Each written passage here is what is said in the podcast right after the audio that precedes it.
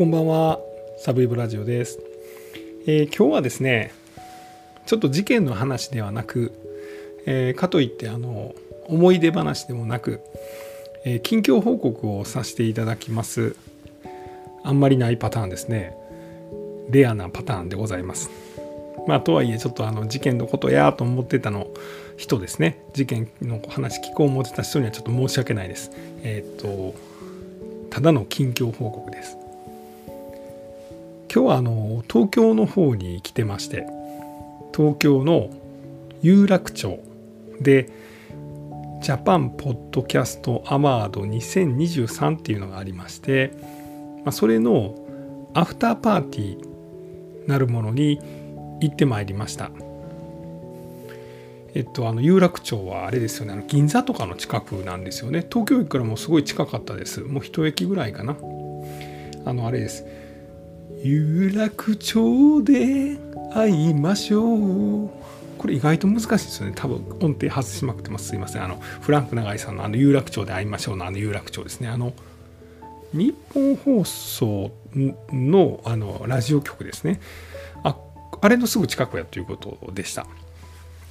でポッドキャストのまあ要はそのアワードなんでそのまあ1年間まあ、こんなポッドキャストが人気になりましたみたいなのをま決めるその大会みたいなやつですね。これが今年で4回目ということなんですけど、まあ、この僕はポッドキャストアワードには一切選ばれもしてないですしかすってもないですね。あのえっとね一応ねあるのは知ってたんで僕は応募をしました。なんか応募フォームみたいなのがあってそれであの寒いボラジオ日本のタブ、えー、事件を扱ってます。ぜひ選んでください。みたいなメッセージを出しました。なんですけどまあ全然選ばれませんでした。ででも以前ですねもうだいぶ前なんですよね。1年ぐらい前かな。あの Spotify のえっ、とレイダーというまあその時に Spotify が日本のポッドキャストでまあこんなんあるよみたいな。いうのを選んでそれをなんか特集したみたいなそういうのに選んでいただいたことがあります。この時すごかったんですよね。なんか、ポッドキャストランキングがドーンって上がって、今僕あの、アップルのランキングでは、130位とか40位ぐらいに、まあ、ギリギリその辺にいるはずなんですけど、その時はね、Spotify、Spotify の今ランキングはですね、確かもう200位までしか表示しないんですけども、僕はいません。なんですけど、そのレイダーというのに選んでいただいた時にはですね、まさかのあのトップ10に入るという、その運営すげえなっていうことになりまして。で、まあ要はその、まあ、ちょっとこんなん聞いてみたらどうですか？いうのを、まあ、Spotify が紹介してくれた。それに選んでもらった。まあいうようなことで、えー、レイダーに選ばれた方も、まあ、ポッドキャストアワードには、え、入らなくてもパーティーは来てみたらどうですか？何、えー、て言うんですかねあのクリエイター同士で交流してみてはどうですか？ということで誘っていただきました。でちょっとまあ嬉しくてですね、まあ、どんな世界なんやろというのを見たくって、えー、今日行ってきました。場所がですねその有楽町にあるペニンシュラホテルというホテルでした。僕ちょっと大阪におりますんであんまよく分かってないんですけどまあこのホテルでパーティーやるって言ってたからほなまあ東京あんまよく分からへんしまあ泊まるとこどないしようかほんならこのペニンシュラホテルに泊まったらまあもしお酒飲んでも帰り楽やなと思ってこのペニンシュラホテルというのの宿泊料金を調べたら、えー、1泊15万円でした。泊まれ、泊まれるかいなっていうふうに思いましたけどね。僕の何ヶ月分のお小遣いやねんというふうに思ったんですけど、えっ、ー、と、で、結果的にですね、えっ、ー、と、今はあの、御徒町ですかね。御徒町の、えー、1泊1万5千円。これでもいい値段ですよね。今、あの、東京のホテルはとっても高くて、特に今日なんて週末ですからアパホテルでですねえっと2万6,000円ぐらいでえー、アパホテルそんなすんのと思ったらもうそのアパホテルも僕の目の前スマホでシュッともう消えてしまってもう予約いっぱいで泊まれませんみたいなで慌てて探してこの御徒町の何やったっけなこれ。アーバンホテルっていうとこに今泊まってるんですけど、まあ、とてもなんかあのコンパクトであの何でもすぐ手が届くみたいな感じのホテルです。多分この配信が隣の人に聞こえまくってるような感じのあの素敵なホテルなんですけどまあその要はそれであのそのペニンシュラホテルという、まあ、とっても高級なホテルやっていうのが分かりまして1回もねなんかすごいですよね。なんかもう床が反射しててスカートやったらパンツ見えんじゃないかぐらいのピカピカでした。でエレベーターで26階だったかな。その専用のルームがあるんですね。そこまでエレベーターでふわっと上がるんですもう26階まで上がった途中でも気圧変わって頭痛くなるぐらいですわ。でバーンと扉あのエレベーターの扉が開いたらもうびっくりです。もうその辺にですねもう Spotify のなんかロゴもいっぱいあってキラキラしてて。で窓から見える景色。そのもう一面窓なんですよね。もう一面ガラス張り。でそっからですねあれなんやろななんか公園みたいなあれ御所御所なのかな？赤坂の御所なのかな？ちょっと適当に言ってますけどとにかくこの、うん、すごい東京のねその銀座とかねそういうのをこう見下ろすみたいななんかそんなすごいホテルでした。なんつったかな？こうスペシャルガーデンテラスとかなんかそんな場所でしたね。で僕は夕方の5時半ぐらいに入りましてパーティーは19時半、まあ、7時半からなんですけど、まあ、5時ぐらいからその日本日本日本か、えーと、ジャパンポッドキャストアワードのその授賞式をライブビューイングで見れると。多分どっか違うパーティールームでやってたんですけどそれをまあ見てました。今ねそれ4回目なんですよこれジャパンポッドキャストアワード。でも1回目は正直あの僕も入る余地があるんじゃないかというような顔ぶれでした。まあ本当にあのまあ、今もう有名になってるそういうチャンネルももちろん選ばれてるんですけどまだ何て言うんだろうな個人でやってらっしゃる感のある人らがたくさんいた。で2回目3回目も、まあ、そこからあなんか有名な人も出てるなとかあの YouTube とかでもよくあるよく見るあのケビンの English なんとかとかあそんなのが選ばれてんなとかあとは何だろう東京のラジオのパーソナリティでま有名な人の名前があるなとか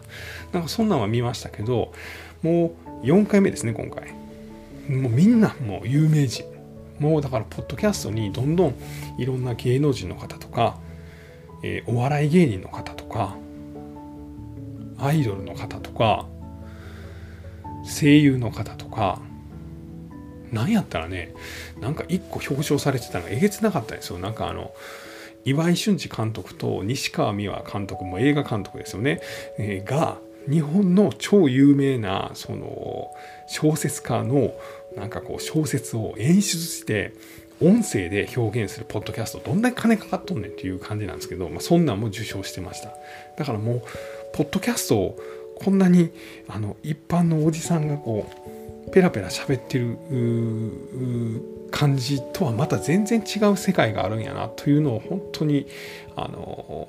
今日知ることができてびっくりしました。でまあパーティーですね。これ7時半ぐらいからパーティーがありまして。でまあ僕みたいに招待してもらっている人。まあそのノミネートとか受賞とかはしてないけど招待してもらってるポッドキャストやってる人みたいなの何人かいらっしゃってですね。僕ほんまにもう一人で行ってしかも遅れていったから、まあ、こう皆さん挨拶してたのを僕遅れて挨拶できずですね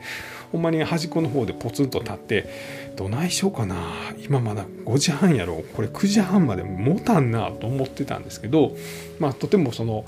なんかこうなんだろうあの優しい感じの女性がねトトトトトってやってきはって「サムイボラジオさんですか?」え？はい僕顔とかどこにも出してないんでなんでわかんねやろと思って「あそうです」って言ったら、まあ、その方はその僕を招待してくれた Spotify の方ででご挨拶して「なんでわかったんですか?」って言ったら「あなんとなく」ってあすげえなと思って僕なんとなく寒いボラジオ感出てるんやっていうのを思ったんですけどでまあその方がその他のですねポッドキャストやってはる人を紹介してくれましたえっとね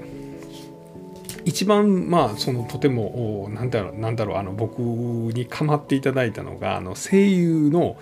えーと、山本優斗さんという方です。これあのツイッターの方にも写真上げてるんですけどなんか男前の30歳ぐらいの声のかっこいいお兄さんでした。あとはこの優しい民族学さんとか、え東京ご近所さんとか、え、漫画760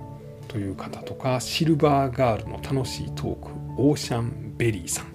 えー、これはてんちゃんさんという方がやってらっしゃるんですかね、まあ、こういう方々とちょっとご挨拶とかすることはできました。本当にあの山本さんにはかなりお世話になりましてこれ声優の方ですけど、えー、ポッドキャスト毎日アップしてあるって言ってました。であとはなんかこの機材のこととかも聞きました。僕はあの結構ほんまによう今大丈夫かなあのリップノイズが多くてあのー、実際そのリップノイズ多いですよというご指摘いただいたりしてですね。で、まあ、今もしてるかもしれないですけど、まあ、それをしないようにあの今マスクを二重にしてねこれであのいつも収録してるんですけどこれでちょっと減ったんちゃうかなと個人的には思ってるんですけど僕そんなんしてるんですって言ったらなんか山本さんは「え？みたいな感じでした。まあ、あの、優しい方やったんですえっていう表情はしなかったですけど、まあ、ちょっと驚いてはらっしゃったんですけど、で、いや、山本さんどういうふうにやってるんですかって聞いたら、あの、部屋の中にまあ、その簡易の録音ブースみたいなのを作ってでパソコンにマイクをつないででそのオーディオインターフェースっていうのをくっつけてまあだからもうパソコンでの収録ですよねだからエコーもかけれるって言ってましただからあのなんだろうなんかこう自分でこうバッて言った時に、えー、今回行ったホテルはペニンシュラとか言った時にそこにエコーとかかけれるっつっててなんかそれはいいなと思って、えー、今回紹介する事件は、えー、ファソン連続殺人事件とかもなんかこうエコーをかけたいなというのは思ったんですけどまあそんなんがやってはるというのも聞かせてもらいました。あとお便りとかもね何やったかななんかマシュマロというアプリを使ってらっしゃってでそれだとなんかこう AI がその結構そのきつい表現のお便りは AI がこう見えないようにしてくれるとかいうのがあるらしくてなんかそんな使ってらっしゃるとかいうそんな話も聞かせてもらいました。で僕は5時半ぐらいに行ってで授賞式をま見ながら途中からその他のクリエイターの方と少しお話しすることもできてで19時半ぐらいにですねその授賞式に出てはった人たちがパーティー会場の方にやってきてですねでまあラジオ局の方々もたくさんいらっしゃったりしてもうすごいなっていう急になんだろうあのあこれがザッツ芸能界のパーティーか。東京ではこんな高級ホテルの26階でこんなパーティーをやってるのかっていうようなパーティーの感じになりました音楽がずっちゃんずっちゃんずっちゃんずっちゃん流れててなんかかっこいい女の人がかっこいいあの男の人に「ああ久しぶり!」みたいなことを言ったりして「ああ元気してた?」みたいな「最近どうしてんの?」みたいななんかそんな感じでしたかね。でなんだろうあの Spotify がやってるからそのカクテルとかもねもう緑色なんですよ。もう Spotify カラーですね。でそれをちょっと僕も飲んででも僕あんまお酒飲んだらちょっとあのおかしなってまうんで、まあ、できるだけ水飲んでましたけど。でまあそんなも飲ませてもらったりでもこうなんかパーティーもねなんかこうチーズとかなんかこうお肉とかいろいろ並んでるんですオードブルもね。でそれに全部なんかちっちゃい Spotify のなんか旗みたいなあのーなんやろあのお子様ランチに立ってる旗の国旗が Spotify みたいなあんなが全部刺さってましたね。いやとにかくすごいなというのを思いました。であとねその山本さんとはすごい積極的な人で僕今日も名刺持ってきたから全部もう配りたいんですみたいなこと言って。あのサビボさんもよかったらなんかいろんな人に話しかけましょうよみたいなこと言ってくれてああぜひぜひって言って。で Spotify の社長さんとお話しすることができました。えっ、と日本法人の社長さんです。で、まあ、パーティー始まってですね最初芸人の令和ロマンさんあの僕知ってました、えっ、ー、と m 1の敗者復活に出てて面白いなこの2人このこの人たちたちと思っててよう覚えてるんですけどその人たちがパッて現れて最初前説でドッカンドンカンを沸かしてでここからあのスピーチするのは、えー、Spotify 日本法人代表の何々さんですみたいなことを紹介したらですねそのスティーブ・ジョブズみたいな服装して、まあ、ジーパンになんだろうあのなんやろハイネックみたいな感じでなんやろジャケット着てたかなみたいな感じの人外国の方ですね。日本語すごいうまかったですけど。であの TED って知ってます？あの討論討論じゃないなプレゼン番組です。あのステージを全部使ってまあええかもうもうあれはスティーブ・ジョブズがやってた感じだからスティーブ・ジョブズでええんか。まあ、あのスティーブ・ジョブズみたいになんか Spotify はこんなんこんなんでこうやってこういうクリエイターが集まってより相乗効果を上げて Spotify がどんどんこれからも盛り上がっていくことを楽しみにしてます。乾杯！みたいな、まあ、そんな挨拶をしてたその Spotify の日本法人の社長さんともお話しすることができました、えー、僕が聞きたかったのは一つです。まあそのいつ？その収益化するんでしょうかみたいな。あとその収益化する目処みたいなんてどんなもんなんでしょうか？でアメリカではすでにポッドキャストって収益化してるんですけど日本ではしてないんですよねで皆さんご自身で配信される方は知ってるかもしれないんですけど、えっと、僕はアンカーっていう、まあ、Spotify の子会社のアプリを使ってるんですけどそこにはねあの各エピソード何回皆さんに聞いていただいたみたいなのが出てるその横にその収益っていうボタンがあるんです。で、それポチッと押したら、えー、この機能はアメリカでしか使えませんって出るんですけど、まあ、これがいつ使えるようになるんですかみたいなことを聞いてみました。まあ、聞いてくれたのは山本さんかな。僕は横で、なんか、ただ緊張して汗かいてただけかもしれないですけど。だからまあ、その社長さんは、もうすぐです。ということを随分言ってましてもう狼少年みたいになってるんですけどみたいなことを言ってまあなんかまあでもやりたい気持ちはすごいあるけどやっぱアメリカはすごいポッドキャストがすごい広がっててそのスポンサーとかもすごいたくさんついてるけど日本がもう一息というところなんだというような話はしてくれました。でも若い方もたくさん聞いているのでこれからそういうことは十分ありえるし僕はもうすぐにでもやりたいまあ、いうようなことをおっしゃってたと思います。で他にもクリエイターの方は本当にたくさんいてなんかなんやろなあの京都でその街の音だけを流してるようなポッドキャストもあるとかそんな話もしてたしやっぱりポッドキャストはアニメ系がとても強い。でアニメ系の話をしてたら日本だけじゃなくて海外の人も日本語やのに聞いてくれるみたいななんかそんなんはあるって言ってましたね。結構もうなるほどっていうふうに僕は思いました。あと何やろな。あのこれは僕の妄想なんですけど今 YouTube って自動的に字幕が作られるっていうのを知ってますかね。YouTube ってほっといても喋ってたら声だけ入れてたら字幕を勝手に作ってくれるんですよ。でしかもそれを勝手に海外の言葉に翻訳までしてくれるんですよ。つまりその YouTube は喋ってたらまあ、海外の人でも字幕で理解できるみたいなことに今なってるんですね。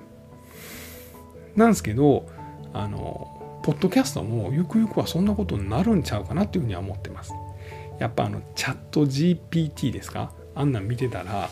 もうコンピューターの進化すごいからなんかこの日本語で僕こうやって喋ってますけどあのすでにあるじゃないですかなんかあの翻訳翻訳みたいななんかあの機械あの明石家さんまが宣伝してるやつポケトークかなんか「これいくらですか?」って聞いたなら「おる前よ」これ韓国語ですね。なんか勝手に翻訳してくれるやつ。ああいう感じでポッドキャストも日本語で喋ったら海外の人に英語で聞いてもらえるようになるんじゃないかなと思ってて。まあそんなんで言うとまあ、もしかしてね僕のこの殺人事件の話も、まあ、そんな風に世界に広がる日は来るのかなみたいなことを、まあ、ぼんやり考えながらですねその賑やかなまるでこうなんやろう勝ち組たちのパーティーみたいなところなんですけど、まあ、そこで今日はちょっと一日過ごしました。本当にねみんななんかこうかっこいい人ばっかりでしたね。なんかみんなほんまにこうあ芸能人みたいな感じやなと。まあ他にね実際そのセクシー女優さんもポッドキャストやってらっしゃってもういらっしゃいましたしなんかお坊さんもなんかポッドキャストやっててなんかそれも受賞してはりましたしほんまにいろんな方がやってはんねやなというのをまあ改めて、え、見てきました。でいつかねこのペニンシュラホテルの、えー、何やったかなグランドスイートやったかな1泊ですね30万から50万ぐらいするんですけどでなんかあの運転手付きでなんか近くを案内してくれるみたいなそんなところに、まあ、泊まりたいなということを、えー、この御徒町アーバンホテルでちょっとそんなことを思っております。えー、今日は本当の雑談でございます。えー、近況報告、ポッドキャストアワード2023のアフターパーティーに行ってきたという、まあ、そんなお話でした。ありがとうございます。